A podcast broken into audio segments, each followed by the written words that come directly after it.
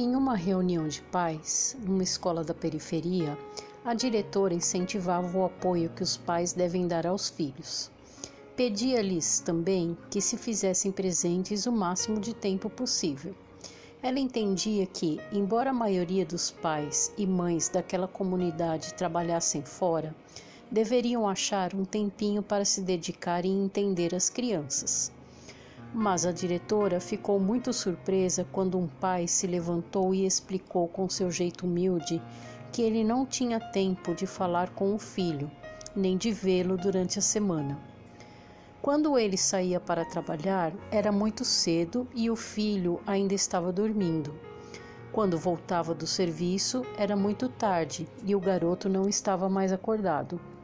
Explicou ainda que tinha de trabalhar assim para prover o sustento da família, mas ele contou também que isso o deixava angustiado por não ter tempo para o filho e que tentava se redimir indo beijá-lo todas as noites quando chegava em casa.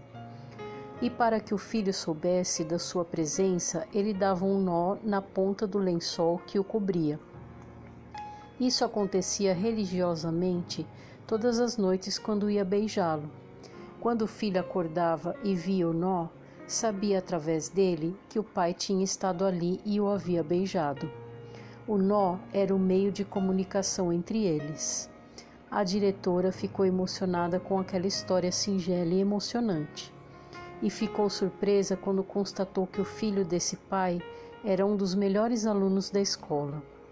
O fato nos faz refletir sobre as muitas maneiras de um pai ou uma mãe se fazer presente, de se comunicar com o filho. Aquele pai encontrou a sua, simples, mas eficiente. E o mais importante é que o filho percebia, através do nó afetivo, o que o pai estava lhe dizendo. Por vezes, nos importamos tanto com a forma de dizer as coisas e esquecemos do principal que é a comunicação através do sentimento. Simples gestos como um beijo e um nó na ponta do lençol valiam para aquele filho muito mais que presentes ou desculpas vazias. É válido que nos preocupemos com os nossos filhos, mas é importante que eles saibam que eles sintam e que eles sintam isso.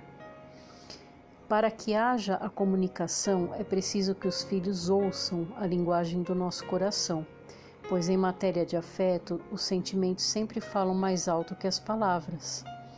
É por essa razão que um beijo revestido do mais puro afeto cura a dor de cabeça, o arranhão no joelho, o ciúme do bebê que roubou o colo, o medo de escuro. A criança pode não entender o significado de muitas palavras, mas sabe registrar um gesto de amor, mesmo que esse gesto seja apenas um nó, um nó cheio de afeto e carinho.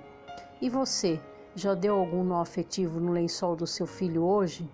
Pense nisso. Se você é um daqueles pais ou dessas mães que realmente precisam se ausentar do lar para prover o sustento da família, Lembre-se que você pode encontrar a sua própria maneira de garantir a seu filho a sua presença. Você pode encontrar um jeito de dizer a ele o quanto ele é importante na sua vida e o quanto você o ama. Mas lembre-se da linguagem do coração, dessa linguagem que pode ser sentida apesar da distância física. E procure apertar os laços do afeto, pois estes são os verdadeiros elos que nos unem aos seres que amamos. Pense nisso, mas pense agora. Eu acabei de ler para vocês o texto O Nó do Afeto. É de autoria desconhecida, mas muito importante. Espero vocês no próximo episódio. Tchau, tchau.